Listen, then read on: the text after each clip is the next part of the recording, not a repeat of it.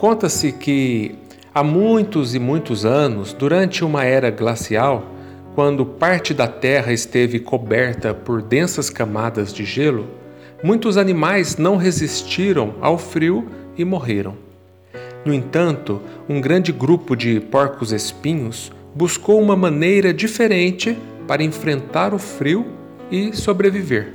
Esses porcos-espinhos concordaram em unir-se, a juntar-se mais, na tentativa de se protegerem mutuamente. Assim, cada um podia sentir o calor do corpo do outro, e todos juntos, bem unidos, agasalhavam-se e aqueciam-se, enfrentando por mais tempo aquele inverno rigoroso. Porém, a tentativa não durou muito tempo. Os espinhos de cada um começaram a ferir os companheiros mais próximos, justamente aqueles que forneciam mais calor, aquele calor que era, naquele momento, questão de vida ou morte. E por esse motivo afastaram-se feridos, magoados, sofridos, distanciaram-se uns dos outros por não suportarem por mais tempo os espinhos dos seus semelhantes, porque afinal doía muito. Mas essa não foi a melhor solução. Longe uns dos outros, separados entre si, logo começaram a morrer congelados. Todavia, os mais espertos decidiram se reaproximar pouco a pouco, com jeito, com muito cuidado, de tal forma que unidos cada qual conservasse uma certa distância do outro, mínima, mas o suficiente para conviver sem machucar, sem se causarem ferimentos recíprocos. E foi assim que, suportando-se uns aos outros, resistiram à longa era glacial e sobreviveram. Essa fábula, meus amigos, é singela, mas traz em seu conteúdo motivo de profundas reflexões se comparada à nossa convivência diária. O ser humano é um ser gregário, ou seja, criado para viver em sociedade.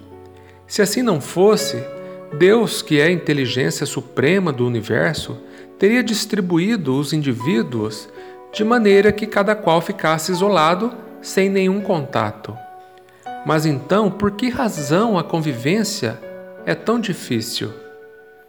Fazendo uma comparação com os animais da fábula, talvez cheguemos à conclusão de que a dificuldade está justamente em nossos espinhos morais e em nosso egoísmo.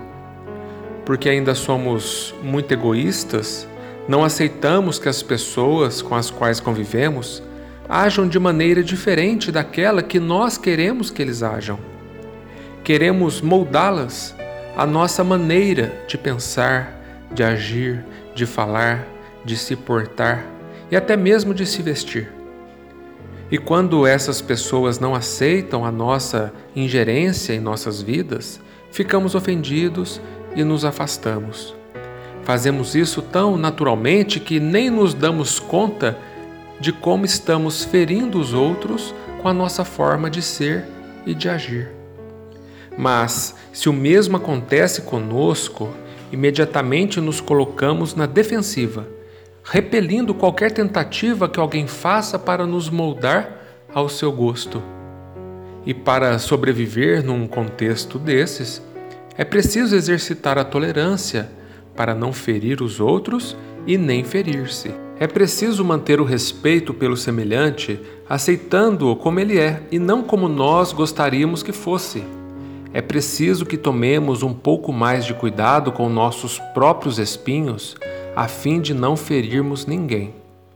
Agindo assim, todos sobreviveremos e ao final teremos aprendido muito uns com os outros, pois, embora essa convivência nos traga um certo desconforto íntimo, ela é necessária para o nosso crescimento mútuo. Jesus desce ao convívio das criaturas frágeis e delinquentes, sem destacar-lhes as chagas vivas, não obstante guardar entre elas o objetivo de iluminar-lhes o roteiro. Façamos essa reflexão todos os dias, para que, se depender de nós, as convivências sejam cada vez melhores.